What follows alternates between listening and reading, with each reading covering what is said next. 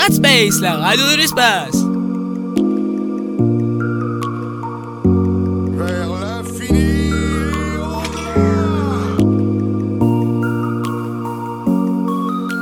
Salutations, je suis Buzz Éclair et je viens en paix. Radspace, la radio des rangers. C'est vraie maladie, il faut, être, il faut tenir à l'agir. Parce qu'ils s'en foutent, parce que c'est la maladie, c'est la... Qu'est-ce que... Euh, je peux dire euh, que ça, je considère comme les maladies... Comme les des- fous, quoi. Comme les fous, non, c'est vrai fou, c'est pas comme les fous, c'est vrai fou. Il y a deux sortes d'homosexuels. Il y a d'abord ceux qui sont malades, puis ceux qui font ça pour de l'argent. Alors c'est déjà deux choses différentes. 70 ans que je suis dans le quartier que je suis là, Ouais. ça m'a affecté. Temps, il y avait un quartier qui était propre, puis il est pourri. Et qu'est-ce qu'ils vous, qu'est-ce qu'ils vous ont fait? Ils l'ont pourri. Comment jugez-vous les hommes qui aiment les hommes? Ben, qu'est-ce que vous voulez, c'est- pas normal, c'est un vice, quoi. On peut parler aussi bien des putains femmes comme des putains hommes. Vous pensez que tous les PD sont des putains? Se prostituent? Pourquoi ils le feraient alors? Pour gagner de l'argent, c'est être putain. pour l'amour? Vous savez, l'amour en homme, hein, Vous ne croyez pas? J'y crois pas. Eh bien bonjour à tous et bienvenue dans une nouvelle émission de Radspace. Aujourd'hui on va parler d'un sujet tabou pour beaucoup de pays de, dans- pays de dans le monde, être LGBT+, en 2018. L'extrait que vous venez d'entendre est un extrait de micro-trottoir réalisé en 1959 dans les rues de Paris. Certains propos peuvent être choquants. Eh bien j'accueille Ranger Park. Bonjour, Bonjour. Ranger Park. Bonjour. Est-ce que tu peux nous expliquer ce qu'est, ce que veut dire LGBT Euh, oui, il faut oublier le plus, c'est important. Donc en fait, c'est le nom d'une communauté. Donc euh, beaucoup de gens euh, ne connaissent pas, voire même ceux qui en font partie. Donc je vais vous expliquer tout de suite. LGBT, les quatre lettres, c'est pour quatre mots différents.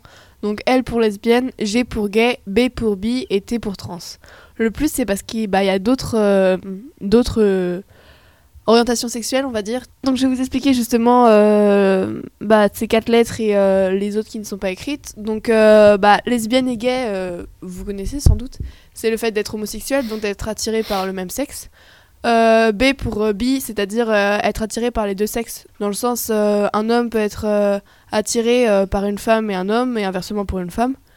Trans, c'est pour transgenre et non pas transsexuel, parce que c'était un terme qui a été utilisé au début pour euh, des gens qui imaginaient que c'était des gens fous, en fait, alors que bah, c'est pas du tout le cas. Et donc, c'est euh, le fait d'être euh, biologiquement, par exemple, une femme et de se sentir homme. Après, le P pour pan, donc il n'est pas écrit, mais c'est représenté par le plus. Donc, pan, c'est le fait d'être attiré par vraiment tout type de personnes à partir du moment où ce sont des humains. A, donc c'est asexuel ou aromantique, je vais vous expliquer ça plus tard. Donc, c'est le fait de vraiment avoir aucune attirance. Donc, ça existe. Après, il y a Grey, donc c'est entre. Très drôle. C'est le fait d'être entre, bah justement, gris dans le sens euh, ni noir ni blanc, c'est d'être dans le sens de ni asexuel ni aromantique et sexuel et avoir une sexualité euh, ou un romantisme, enfin des sentiments pour euh, quelqu'un. C'est être entre les deux, pas totalement, mais il y en a un peu quand même. Donc par rapport à ça, justement, il y a demi-sexuel ou demi-romantique. Donc c'est le fait de euh, d'avoir une attirance ou des sentiments pour une personne à partir du moment où on a vraiment développé des liens forts. Donc on la connaît et qu'elle enfoncée très loin dans la friend zone. Euh, alter, donc c'est euh, alter sexuel ou alter romantique toujours. C'est le fait de refuser des étiquettes. Donc par exemple, une personne peut être homosexuelle et elle va pas vouloir euh, qu'on la définisse et qu'elle se définisse comme telle, donc elle va être alter. Donc ça aussi justement, elle se définit pas comme telle vu que c'est une étiquette, on va dire, en quelque sorte. Et ensuite, euh, scolio, donc c'est le fait d'être euh, un peu le contraire de bi en fait. C'est être attiré par tous les genres, donc comme pan, mais sauf les binaires, donc c'est-à-dire ni féminin ni masculin. Donc des gens qui sont androgynes, donc physiquement neutres, on va dire, à la fois des éléments physiques masculins et féminins, même si ça reste des clichés, et par les personnes transsexuelles. Et donc maintenant, je vais vous parler du fait d'être euh, romantique ou sexuel. Donc romantique, c'est le fait d'avoir uniquement des sentiments, pas de désir. Et bah sexuel, c'est justement d'en avoir. Euh, Il y a aussi les orientations flexibles. En fait, ça compte pour tous. Donc c'est par exemple, euh, on peut être bi-flexible, donc le fait d'être d'être bi principalement, mais d'avoir d'autres orientations possibles. Comme, comme on a vu dans une autre euh, euh, émission, le fait d'être flexitarienne. Je pense aux filles. Et euh, il y a aussi un autre chose, une autre chose par rapport aux orientations sexuelles, c'est les drapeaux. Donc je sais pas, euh, bah, surtout euh, le drapeau gay et lesbienne qui sont euh, les principaux. Donc c'est chacun, euh, chaque orientation sexuelle a un drapeau qui les représente, avec des couleurs ou des symboles différents. Ouais, c'est vrai Voilà. que euh, les plus connus, effectivement, sont ceux des, des gays. C'est les arcs-en-ciel, il me semble. Voilà, c'est ça. Ouais, et ça. euh, bah, lesbienne, je crois que c'est le même. En fait, euh, c'est vrai qu'il y en a beaucoup, donc on peut se dire que euh, le fait d'être hétéro ou euh, homosexuel, ce sont les les orientations principales et c'est pas du tout le cas, c'est juste que les gens ne connaissent pas les autres et en fait, euh, par exemple, une personne peut être pansexuelle sans même le savoir. Et encore, je les ai vraiment pas tous cités, c'est vraiment, euh, on va dire, euh, les principaux ou les moins complexes à expliquer. Bah, merci beaucoup, Louise, De cette euh, minute euh, culture. Pardon, Ranger, qui... oh, Ranger Park, c'est pas grave. oh là là. C'est c'est pas grave. Du coup, maintenant, j'accueille Little Ranger. Bonjour, Little Ranger. Bonjour. Bonjour. On va vous parler de l'homosexualité dans le monde. Alors, il y a énormément de pays, comme je vous l'ai dit euh, tout à l'heure, où c'est un sujet tabou, voire sous peine de mort. Est-ce que tu peux me citer euh, un ou plusieurs pays où tu sais que la peine de mort euh, y est? Bah, il y a, comme tu l'as dit, il y a beaucoup de pays qui, ont- qui mettent la peine de mort, comme euh, la Mauritanie, le Nigeria, la Soudan, la Somalie, l'Arabie Saoudite et l'Iran. Est-ce que tu aurais un, un- un petit reportage à nous montrer sur euh, un de ces pays? Euh, la- nous faire écouter. C'est pas un pays qui met la peine de mort, mais c'est un pays qui est contre la Tchétchénie, euh, qui, est, qui est contre l'homosexualité, mais il ne met pas la, la loi dans la loi, et c'est la Tchétchénie. La Tchétchénie. Eh ben, on écoute ça tout de suite. En juillet, interrogé sur les arrestations d'homosexuels par un journaliste américain, Ramzan Kadyrov va tenir des propos sidérants. Il n'y a pas d'homosexuels en Tchétchénie. Et s'il y en a, prenez-les au Canada. Gloire à Dieu. Pour purifier notre sang, s'ils existent, prenez-les. Ils sont le démon. Ce ne sont pas des êtres humains. Donc voilà, comme vous avez pu l'entendre, ces propos peuvent être effectivement choquants pour vous parce qu'en Europe euh, et particulièrement en France, on est plutôt tolérant sur ce sur ce sujet-là comparé à d'autres pays. Et moi, je voudrais je voudrais vous faire écouter un reportage sur la Russie, où euh, réalisé par l'équipe euh, du Grand Journal. Et vraiment, c'est c'est choquant parce qu'il y a des boulangeries qui, affichent des, panneaux, mais pour nous, ça nous paraît absurde. Mais vous allez voir que pour, euh, les Russes, pour euh, beaucoup, beaucoup de Russes, du moins ceux qui sont interviewés, ça paraît totalement normal. Avant ça, je voulais te montrer une séquence qu'on a trouvée hallucinante avec Paul Bouffard. C'était hier, en plein centre de Moscou. On est passé devant une boulangerie qui a retenu notre attention.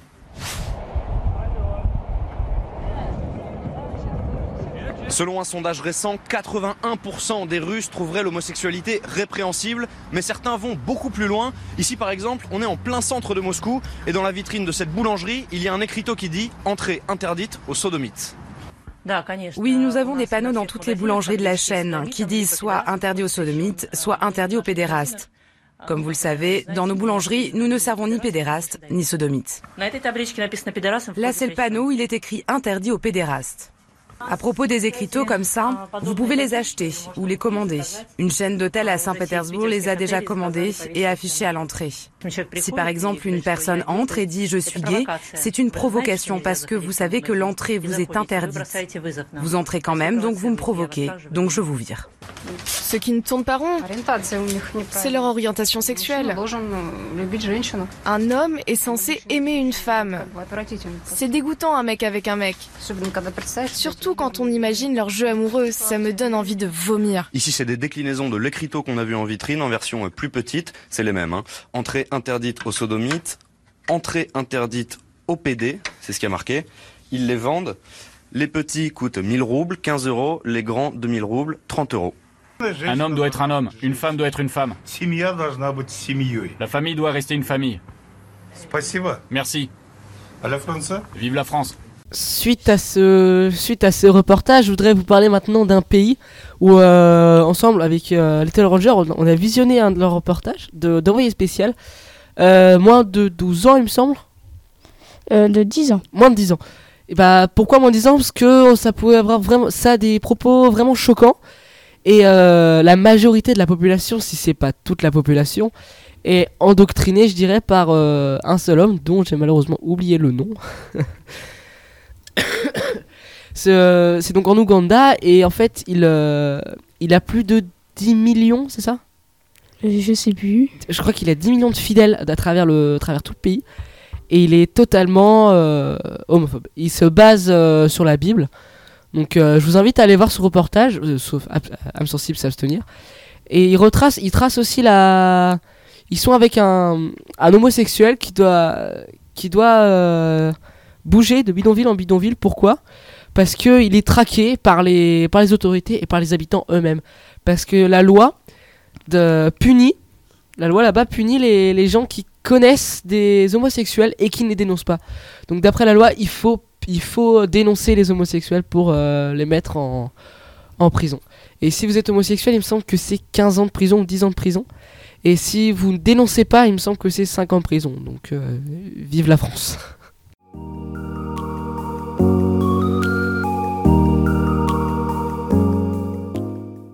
Et on se retrouve euh, maintenant et j'accueille Ranger, John, Ranger, Kim et Dark Ranger. Black Ranger. Black Ranger. Bonjour. Bonjour. Bonjour, je commence par qui? Ranger John. Ok, Ranger John, qu'est-ce que tu nous présentes s'il te plaît? Donc je vais vous présenter euh, différentes personnes qui, qui, ont assumé leur sexualité, bisexualité et tout autre. Hein. Donc euh, je commence par Dave Bowie qui a, qui, qui a annoncé son, sa bisexualité dans une interview avec Melody euh, Marker en 1972. il, a une, il y a une citation que je voudrais bien que j'aimerais euh, dire. Euh, il a dit c'est vrai, je suis bisexuel, mais je ne peux pas nier que cela m'ait aidé. C'est la meilleure chose qui ne soit jamais arrivée. Donc euh, Mika aussi, il a, il a dévoilé son, son homosexualité dans ses chansons. Ensuite, l'animateur Marc-Olivier Fogiel et François Roland. Vous connaissez Non. Grosses têtes. les grosses têtes dans ah oui, RTL. Ah oui. RTL, bah Marc-Olivier Fogiel. Jim Parson, qui joue dans The Big Ben Theory. Personne. Allez, prends ça le micro.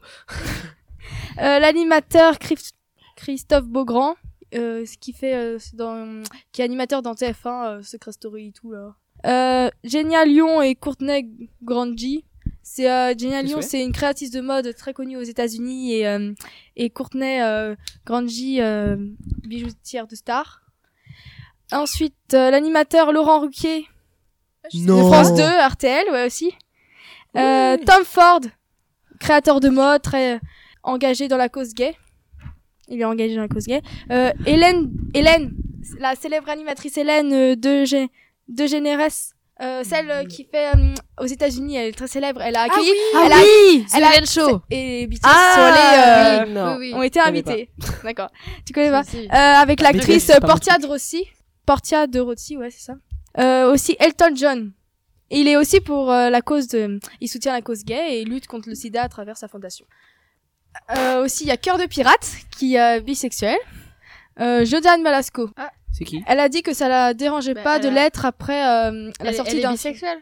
Hein oui, bisexuelle. des enfants. Euh, oui, euh, oui, oui, bisexuelle, mais sauf que en fait, elle a dit que ça la dérangeait pas d'être lesbienne parce que elle a fait un film il y a pas longtemps et c'était sur le fait d'être lesbienne et tout et ça l'a elle trouvait ça bah c'était pas ça la dérangeait pas de l'être donc euh, voilà euh, jeudi jeudi Foster elle l'a évoqué lors des Golden Globes ouais, Emmanuel ah, Moire bon, ok. Emmanuel ah, Moire j'aime pas sa voix. Je, non mais je l'aime pas. Non. On va pas débattre sur sa voix hein. m'excuse. Euh, lors des personnes qui euh, mais lors, pas moi. c'était lors d'une émission sur France 2 il l'a dit. Euh, Muriel Robin. Et euh, bah, et un petit euh, dernier oui, euh, mais surtout un petit, un sorte de pour Spécial. faire référence à notre professeur d'art plastique, euh, le Caravage. Bon, c'est, il est mort évidemment. Hein. ah bon? Depuis très Oh non, oh, je suis triste. Trop drôle. Non, non, ouais, ben euh, voilà, il était euh, dans ses peintures, dans ouais, ses œuvres d'art, il assumait son, son homosexualité. Il y a des célébrités que je ne connais pas du tout, mais d'autres qu'on connaît et qu'on se doute pas du tout qu'elles sont ah non. effectivement bi. Ouais. Et on n'a pas forcément à le savoir non plus. Voilà, c'est ça. Bien, Donc, merci beaucoup voilà. Ranger John. T'as, pardon, t'as quelque chose à ajouter Ah non non, c'était pour eh ben, dire que j'allais partir. je pense que je vais rester sur le plateau pour écouter les autres, d'accord Non. 불빛들이 꺼지면 조용히 널 만나 가시뿐인 세상에 꽃으로 피어나 왜 그래? 왜 안 돼? 수근대고 우리 사이를 말리고 왜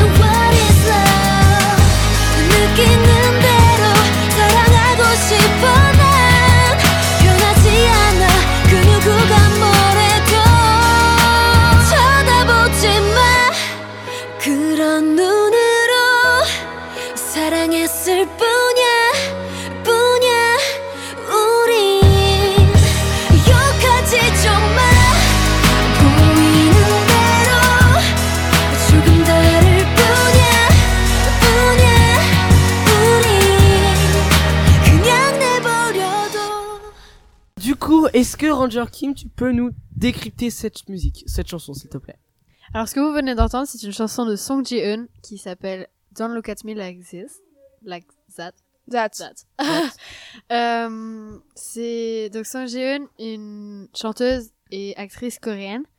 Donc c'est une chanson qui mentionne pas directement LGBT+, mais qui concerne beaucoup plus généralement l'amour entre deux personnes de même sexe, de, de couleurs différentes, de religions différentes, d'âges différents, de bah qui qui vraiment concerne le fait que bah l'amour ça c'est ça a pas ça a pas de couleur, ça a pas de sexe et c'est Ça a pas de limite, quoi. Ça a pas de frontières.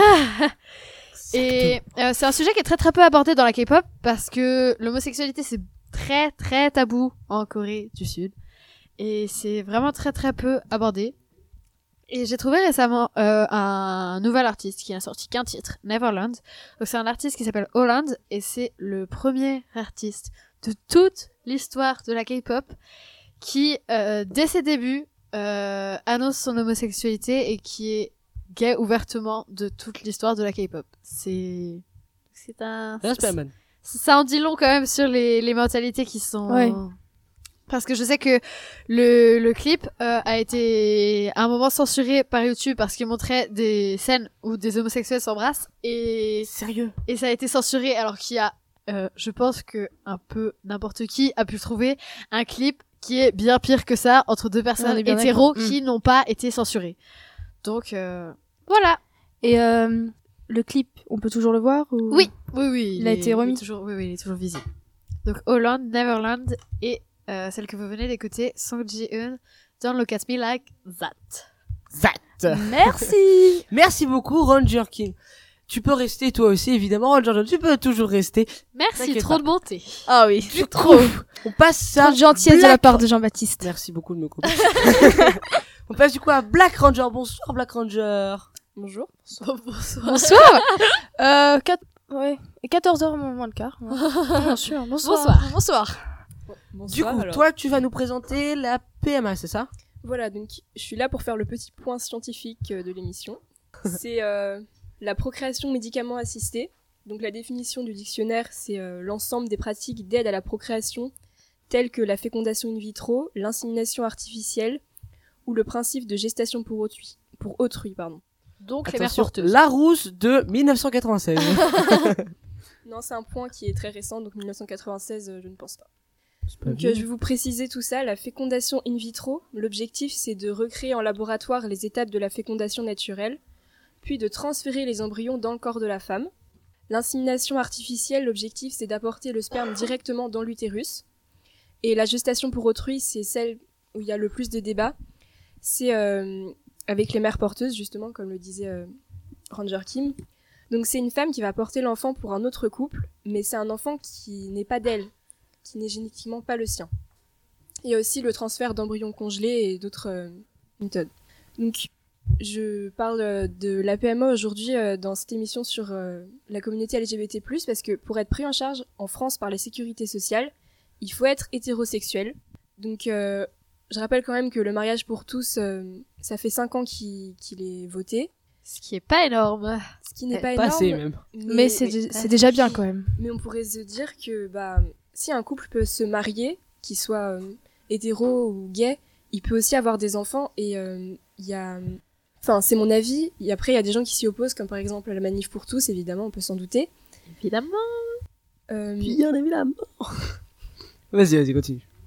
Donc pour moi, c'est vraiment un droit qui est très important parce que c'est c'est homophobique de enfin de discriminer des gens parce qu'ils sont homosexuels donc ils ne peuvent pas avoir d'enfants, c'est euh, Mais c'est surtout d'aller Oui. dire après que, que c'est une question de responsabilité. En quoi deux personnes qui sont homosexuelles ont pas les responsabilités euh, Et euh, c'est pas Donc, parce que. Et surtout que hum, un couple hétéro peut très bien être irresponsable qu'un couple euh, homosexuel, quoi. Bah, ça n'a aucun rapport avec euh, l'amour, en fait. Après, c'est Euh, juste que, euh, bah voilà, ça ça doit être médicalement assisté. Évidemment, et Ah c'est bah. totalement absurde d'autoriser des gens à se marier et de ne pas les autoriser à avoir des enfants. Et ça entraîne euh, le fait que plus de 10 000 couples se rendent à l'étranger par an, par exemple en Belgique ou en Espagne, pour, euh, pour pratiquer la PMA et après reviennent élever leur enfant en France parce que c'est leur pays d'origine. Donc en soi, enfin ça se fait déjà, on voit que ça se passe très très bien pour, euh, pour des centaines de personnes. Et je pense pas que ce soit en autorisant, euh, en autorisant le, la PMA pour les homosexuels, les enfants ne vont pas être plus malheureux. C'est pas parce qu'ils connaissent pas leur père qui, qui vont être mal éduqués. Donc évidemment, euh, ça va être dur à l'adolescence, mais un peu comme pour tout le monde, ça peut entraîner euh, des doutes et des questionnements. Mais c'est si c'est bien pris en charge, il y a aucune raison de s'en faire. Et la PMA, euh, et, euh, on a droit à la PMA en France. En France, si on était, si on est un couple hétérosexuel de moins de 43 ans. Et, et il faut savoir que je crois que en France, on ne peut pas retrouver ses, enfin, son père biologique. Non, non. Le don est anonyme. Voilà.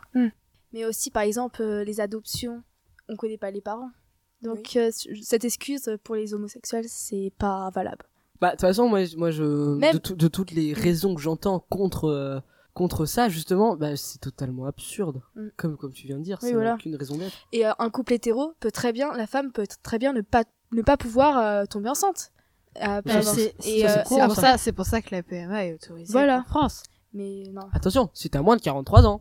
Oui. Même Parce pas que- parce qu'après c'est c'est dangereux, euh, c'est dangereux pour n'importe quelle femme après. Déjà 40 ans, c'est quand même assez tard. euh, je veux dire. Ah bah, je t'en prie, vas-y, dis que mes parents sont vieux. non mais pour, a- pour avoir un- non mais pour tomber enceinte euh, c'est c'est dit quoi il y a plus de risques mais après il y en a qui font très bien hein, il y a pas de Oui. problème Black, avez-vous quelque chose à ajouter très cher? Bah, je rajouterais juste que la manif pour tous, pour moi, c'est vraiment un mouvement qui est homophobe parce que euh, je peux comprendre que, évidemment, c'est un mouvement qui est catholique, donc euh, aller contre euh, Dieu, ça pourrait euh, évidemment choquer certaines mentalités, mais dans ce cas-là, euh, ça marche aussi pour les hétérosexuels, donc cet argument est totalement invalide. et comme tu dis Voilà. comme c'est catholique normalement euh, chacun euh, si c'est catholique bah la per- les personnes ils ont pas besoin de choisir la vie de d'autres. Oui. Si par exemple si quelqu'un est catholique et bah lui il va pas faire ça. Il veut pas faire ça il veut pas faire ça il va pas le faire.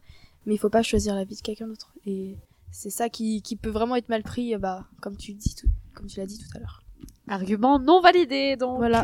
Mais il y en a pas mal des arguments qui sont mal- Qui sont non validés. Voilà, non validés. Même on devrait mettre censure, comme la Le- vidéo. le- Censure Censure Le défi est plutôt de trouver un argument que l'on valide. Y en a- Y en a-t-il? Alors je là- pense pas. Enfin, je veux pas être méchant, mais je pense pas. Quelque chose à ajouter? Non. Non Alors moi, je voudrais dire, t'as étudié le code civil, t'as étudié les les règles de, de quoi en fait? Parce que pour trouver ces trucs-là, franchement, euh, respect. Hein. Respect. Alors, le dictionnaire Larousse, comme tu l'as cité. De Vive le dictionnaire Larousse. des textes de loi très compliqués. T'as Et acheté le code civil qui fait magazine 4 cm de haut, là. 40 que- cm de haut. Un magazine féministe qui s'appelle Cosette et qui est extrêmement bien. D'ailleurs, si vous pouvez aller le lire, c'est. Allez, un petit coup de pub, ça fait plaisir. Voilà. Et c'est en écriture inclusive, donc c'est génial. Oh non. Eh ben, du coup, merci beaucoup les filles. On va se retrouver ensuite avec le refuge.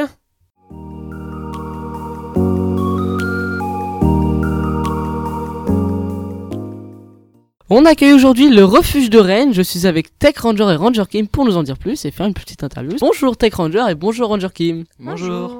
Alors, vous allez nous présenter le refuge de Rennes. Déjà, premièrement, qu'est-ce que c'est? Et c'est pas à nous de l'expliquer, on va plutôt le demander à nos invités. Effectivement. Bonjour mesdames et messieurs. Bonjour. Le Refuge, c'est une association qui existe depuis 15 ans et qui a été créée par Nicolas Noguier, son fondateur, euh, dans le but d'accueillir des jeunes de 18 à 25 ans qui sont victimes d'homophobie familiale. C'est-à-dire que quand ils font leur coming out, quand ils annoncent à leurs parents qu'ils sont gays, trans, lesbiennes, ils se font jeter dehors, avec ou sans leurs affaires. Quel déclic euh, vous a décidé à devenir bénévole du refuge? En ce qui me concerne, euh, je suis devenu bénévole parce que étant moi-même euh, gay et étant moi ayant moi-même eu la chance euh, d'avoir une acceptation facile de mes parents, euh, je trouvais ça euh, assez terrible que d'autres euh, puissent vivre ces euh, ces violences-là et du coup euh, j'ai eu cette chance-là d'être bien accepté, euh, que tout s'est bien passé pour moi et j'ai envie de mettre à profit tout ça euh, pour d'autres jeunes qui ont moins de chance. Quelles sont vos actions en tant que bénévole?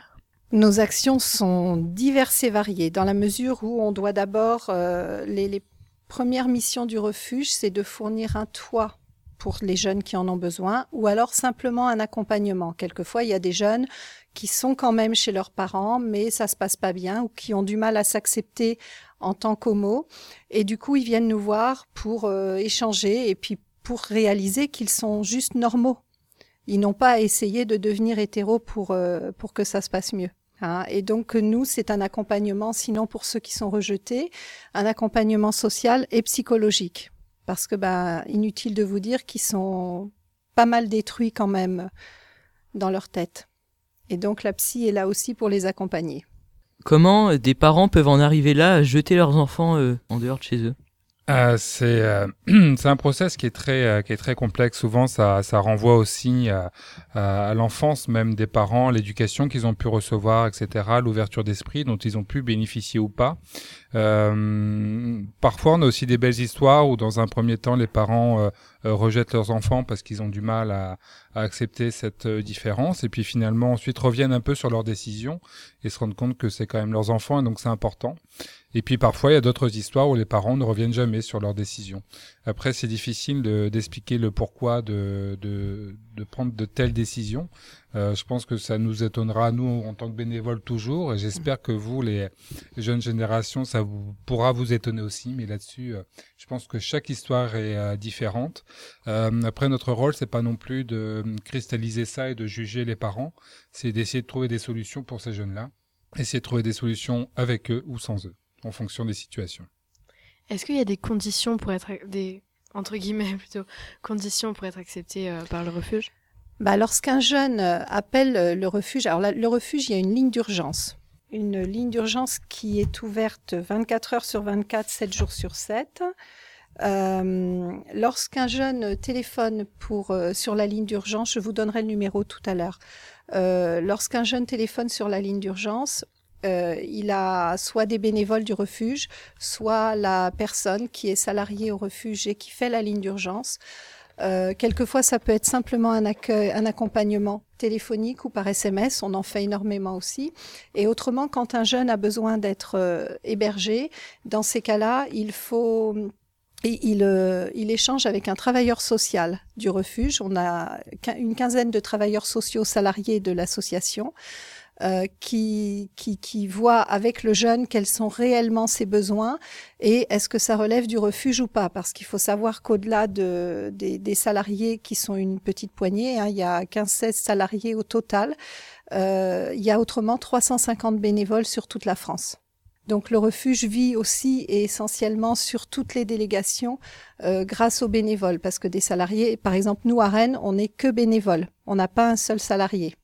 Et après, en fonction des disponibilités dans les délégations, euh, par exemple nous en ce moment à Rennes, on est complet, on a trois jeunes hébergés actuellement, mais en fonction des disponibilités et des choix des jeunes, parce qu'il y en a qui veulent bouger, d'autres pas certains qui sont à la rue depuis tellement longtemps qui sont prêts à prendre n'importe quelle ville en termes d'hébergement, d'autres pour des questions de sécurité, de les, de les mettre à distance de leur famille qui, qui veulent vraiment euh, euh, les, les, les, les, tuer quelquefois, mais en tout cas les agresser, euh, il, faut, il faut mettre de la distance kilométrique aussi. Donc en fonction de ça, c'est le jeune qui, qui choisit et bien sûr en fonction de nos disponibilités. Que deviennent les jeunes qui euh, sont dans cette situation où ils se font euh, jeter dehors par leurs parents mais qui ne passent pas par votre association?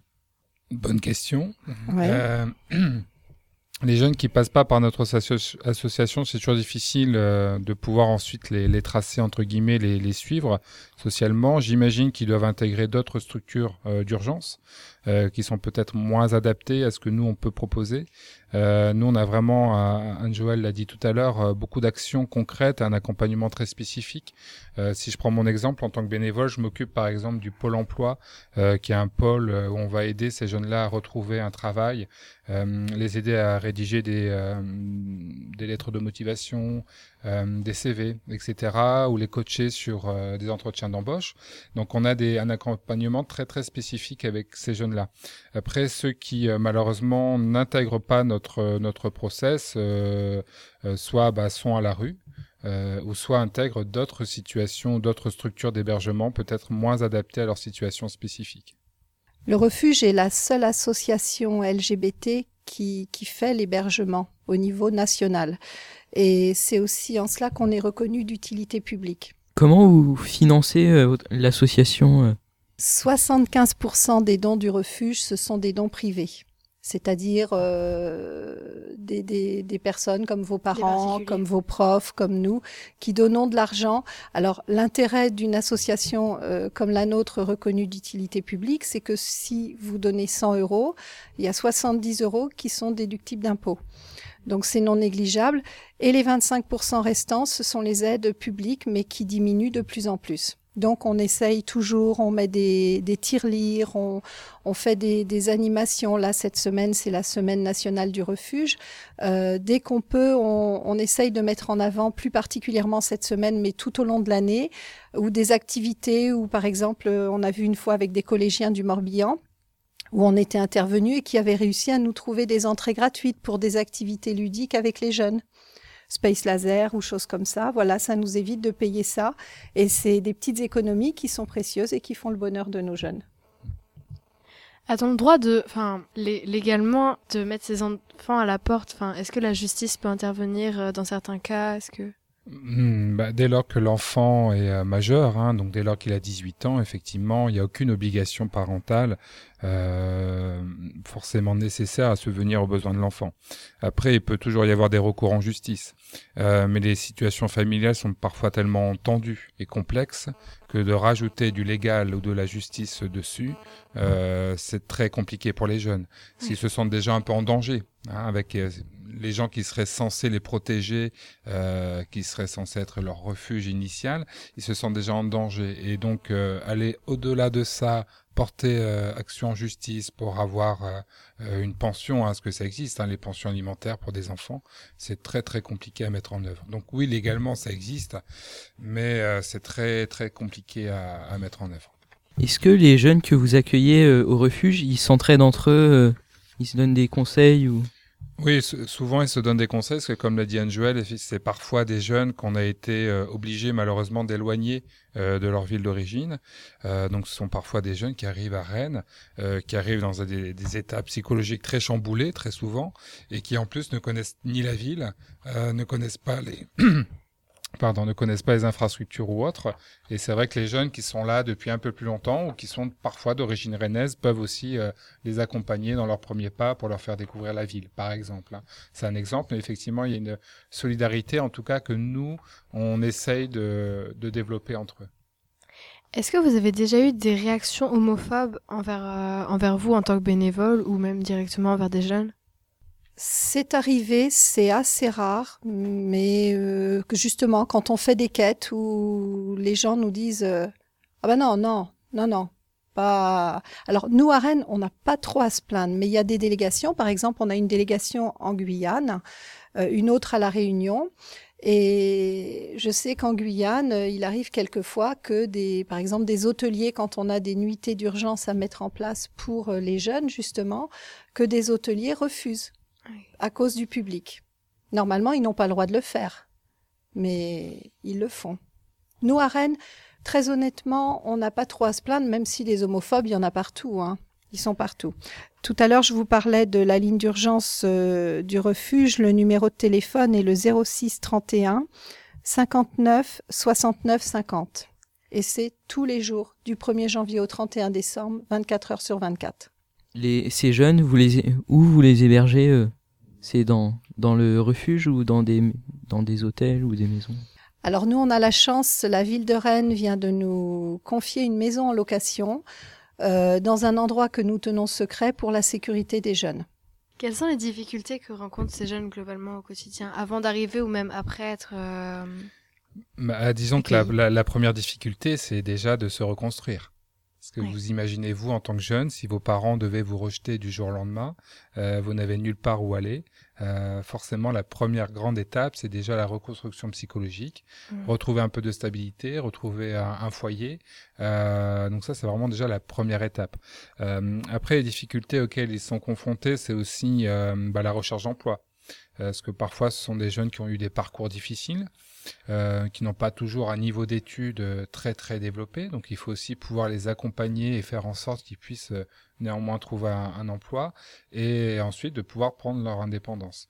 Hum, donc ça, c'est parfois aussi notre difficulté. C'est pour ça aussi que même lorsque les jeunes euh, ont quitté notre euh, structure d'hébergement du refuge, on continue tout de même à les accompagner à travers des entretiens, s'ils le souhaitent en tout cas. Hein, il n'y a aucune obligation pour eux à l'issue de leur contrat, mais s'ils le souhaitent, on continue de les accompagner pour aussi les aider euh, sur du pratico-pratique au quotidien, gérer un budget, gérer de l'administratif, gérer les impôts. Hein, c'est tout bête, mais mm. chaque chaque mois de mai, les anciens jeunes euh, crient au secours parce qu'il faut déclarer les impôts, mais euh, c'est autant de démarches qu'ils n'ont pas forcément euh, eu l'habitude de faire et pour lesquelles nous, on peut répondre présent, bien sûr.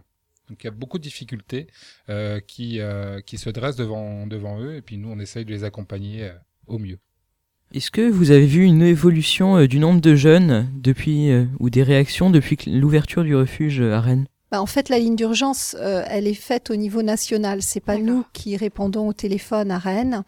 Euh, donc oui, euh, c'est vrai que alors pas forcément au niveau de Rennes, mais en tout cas au niveau de la Bretagne, oui, on, on accueille des jeunes Bretons euh, du Finistère, des Côtes d'Armor, euh, de, de, de, plusieurs endroits. Mais après, on fait, comme je vous disais, en fonction de nos places, mais c'est aussi comme ça, en étant à Besançon l'année dernière, que j'ai croisé un petit Brestois qui était au refuge de Besançon. Est-ce qu'il y a d'autres euh, lieux, d'autres lieux où sont accueillis euh, de, du refuge en Bretagne Non, il n'y a que nous. Les délégations les plus proches de Rennes sont Le Havre, mhm. Paris et Bordeaux. Il n'y en a pas à Nantes, euh, par exemple Non.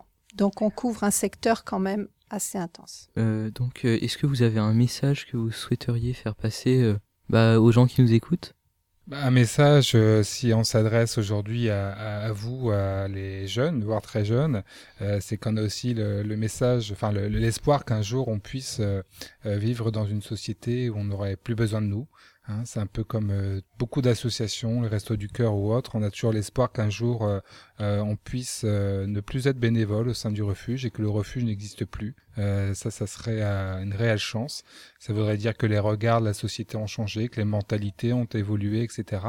avec Anne-Joël, on est assez persuadé que c'est en s'adressant aussi aux générations les plus jeunes qu'on pourra construire ce monde où être gay ne sera plus un problème ni pour ses parents, ni pour ses frères et sœurs, ni pour ses voisins ni pour personne finalement. Ni pour les euh, camarades à l'école. Ni pour les camarades à l'école. Euh, parfois, on a, euh, je pense que voilà, vous êtes aussi parfois vous-même, j'imagine, témoin de, de scènes homophobes, que ce soit ici, ailleurs, dans les collèges et dans les lycées, ça existe aussi malheureusement. Donc, donc le message qu'on a envie de passer, oui, c'est que vivement que le refuge n'existe plus et vivement que l'homophobie n'existe plus. Puis moi j'ai une question pour répondre à la question de notre émission. Est-il difficile pour vous d'être LGBT en 2018 en France? Alors du coup, je vais prendre la parole. Anjo est moins concerné, étant hétérosexuel. Euh, Est-ce qu'il est difficile d'être LGBT en 2018 en France? Je dirais de moins en moins, dans le sens où on a quand même euh, une société qui s'ouvre de plus en plus. On a eu quelques avancées sociales, on a eu euh, le mariage pour tous notamment, euh, d'autres sujets qui sont en discussion, GPA, PMA, etc. Euh, donc c'est quand même de plus en plus facile, en tout cas euh, par rapport à il y a 20 ans euh, ou même 30 ans, quand j'avais votre âge, c'était déjà beaucoup plus difficile. Euh, Aujourd'hui, on sent quand même qu'il y a une ouverture d'esprit qui s'opère au sein de la société. Euh, cependant, on sait que tout n'est pas gagné, tout n'est pas acquis, parce qu'on a encore malheureusement beaucoup d'exemples euh, d'agressions homophobes euh, en France. Euh, et on a, mais voilà, mais je, moi j'ai le sentiment que les choses avancent quand même, en tout cas à mon niveau. Moi, je pense que vous, en tant que jeunes élèves, euh, vous pouvez tout à fait être acteur et fédérer des messages en ce sens. Parce qu'il y a quand même une chose qui est importante et que l'on ignore souvent, c'est qu'il y a 13 fois plus de suicides chez les jeunes LGBT que chez les jeunes hétéros. Donc la réalité, elle est là. Il y a toujours du mal-être en France. Donc même vous, dans vos écoles ou autour de vous, si vous entendez ne serait-ce que l'insulte PD, qui est quand même la plus utilisée dans les établissements scolaires, c'est un truc qui, qui automatiquement affecte et atteint un jeune euh, de vos camarades qui, qui peut être gay. Ça, c'est une évidence. Ça laisse sans voix. Et eh bah, merci beaucoup les Rangers, et puis merci beaucoup le refuge d'être passé pour nous. Euh, pour. merci les Rangers. Merci, merci de votre invitation.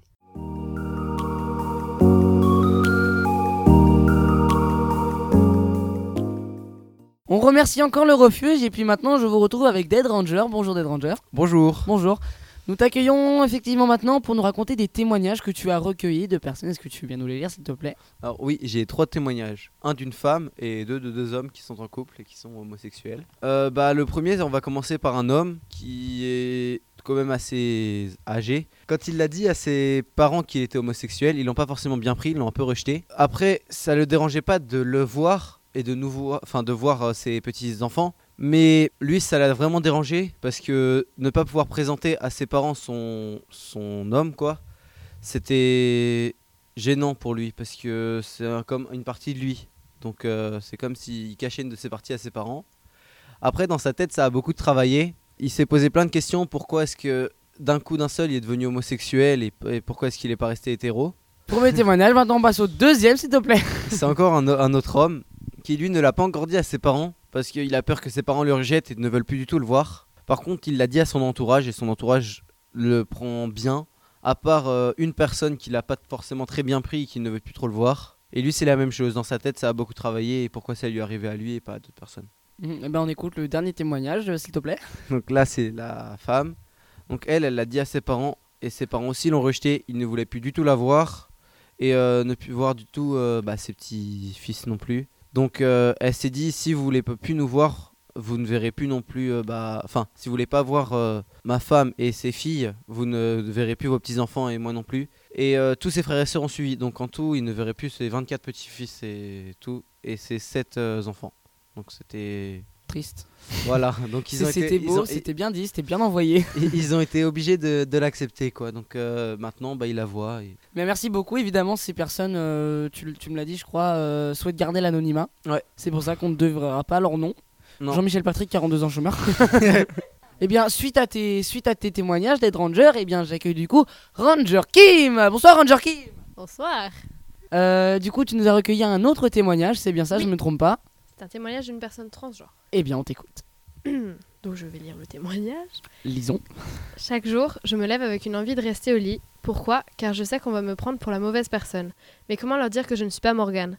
Après, vient l'heure de la douche où je vois ce corps et ses formes hideuses. Le calvaire n'est pas fini, ce n'est que le début de la journée et j'ai déjà envie de chialer. Je m'appelle Marc et je suis transgenre. Alors, ceci, c'est très beau, on, on dirait un poème, mais euh, malheureusement, c'est vrai. Voilà. Donc, euh, merci beaucoup, c'est très touchant, moment d'émotion euh, plutôt fort. merci encore beaucoup, Ranger Kim, pour ce beau témoignage. Et pour conclure cette émission, nous sommes allés interroger l'infirmière du collège, donc euh, Madame Le Foll, pour savoir quelle était la situation euh, des LGBT au collège et comment ça se passait. Donc, Avez-vous des élèves qui viennent vous demander des conseils, euh, vous poser des questions par rapport à leur or- orientation sexuelle? Alors ça m'est arrivé euh, il y a quelques années, mais euh, depuis plus de dix ans que je suis ici, c'est peut-être arrivé deux fois maximum. Est-ce que dans notre société, mais surtout au collège, parler de la communauté LGBT+, c'est tabou? Est-ce que c'est tabou? Oui, je, je pense que c'est encore tabou. Il y a encore beaucoup de travail à faire dans ce sens pour faire euh, reconnaître, euh, euh, accepter cette orientation qui est différente des hétérosexuels. Même si avec le mariage pour tout, ça fait un peu avancer, quand même, même beaucoup avancer les choses, tout n'est- est loin d'être résolu. Vous, en tant qu'infirmière, quel est votre avis sur la communauté LGBT+, et les différentes orientations sexuelles? Alors après, je pourrais avoir deux discours devant vous. Mon discours professionnel et mon discours personnel qui pourrait être différent. Donc personnel, euh, je trouve que chacun doit avoir sa sexualité, que tout est entendable, qu'il faut le respecter, donc il faut beaucoup de tolérance par rapport à ça. Euh, mais il y a beaucoup de chemin à faire par rapport à, à ça et je comprends tout à fait que les gens vont le cacher. hein. Et je pense aussi qu'en co- par exemple au collège, euh, c'est une période quand même où les, jeunes se cherchent. Donc même s'ils ont une attirance pour le même sexe, euh, c'est pas forcément défini. Ils peuvent avoir une attirance, mais voilà, c'est pas chose que plus tard les choses se positionnent mieux. Enfin, se positionnent mieux. On n'est plus au clair par rapport à son orientation. Au collège, on se cherche plus. Moi, euh, moi je, ouais, par rapport à la sexualité, qu'importe sous quelle forme, tout se respecte, tout s'entend. Euh, c'est vrai qu'on a été quand même plus euh, éduqués. le but, c'était la, la, reproduction humaine. hein. C'est pour ça qu'il fallait des couples hétérosexuels pour pouvoir se reproduire. Chose que les couples homosexuels ne, ne, voilà, non, par rapport à la descendance, voilà, il n'y a pas la, la reproduction. Mais moi, je trouve ça voilà, très bien, mais qu'il faudrait, il y a encore beaucoup, beaucoup de travail pour ah, qu'il y ait de la tolérance vis-à-vis de ça. Et je pense que c'est très, très dur pour ceux qui le vivent, parce qu'ils doivent se sentir rejetés, pas compris, et selon à qui on parle, ben, c'est pas facile certainement à vivre. Avez-vous un message à faire passer aux personnes qui nous écoutent? Le message, ce serait la tolérance, comprendre la différence, accepter la différence et ne pas se dire que c'est pas ce qu'on vit et ce qu'on croit est forcément la bonne chose. Tout l'être humain doit être respecté dans sa globalité, qu'importe ses croyances, ses valeurs. euh, voilà, mais ça, il faut l'entendre et pas forcément. Alors, je ne sais pas qui va écouter cela, si ce sont des collégiens ou pas. Il faut surtout ne pas forcément écouter le discours des parents. Vous avez, vous avez votre libre arbitre. C'est pas parce que vos parents seront hom- homophobes ou euh, voilà que c'est que c'est la vérité. Il faut vraiment avoir son libre arbitre et être tolérant vis-à-vis des autres, même si ce sont des pratiques différentes. Et il y en a beaucoup, ils ont besoin d'être entendus, compris et acceptés tels qu'ils sont. Eh bien, merci beaucoup à tous de nous avoir écoutés. C'est donc la fin de l'émission. Après cette euh, interview de Madame Le Foll, nous étions déplacés euh, sur place. C'est pour ça que la qualité était un petit peu moins bonne. Nous en excusons. Donc du coup, je vous dis au revoir et à plus tard, à la prochaine pour une prochaine émission de Rat Space.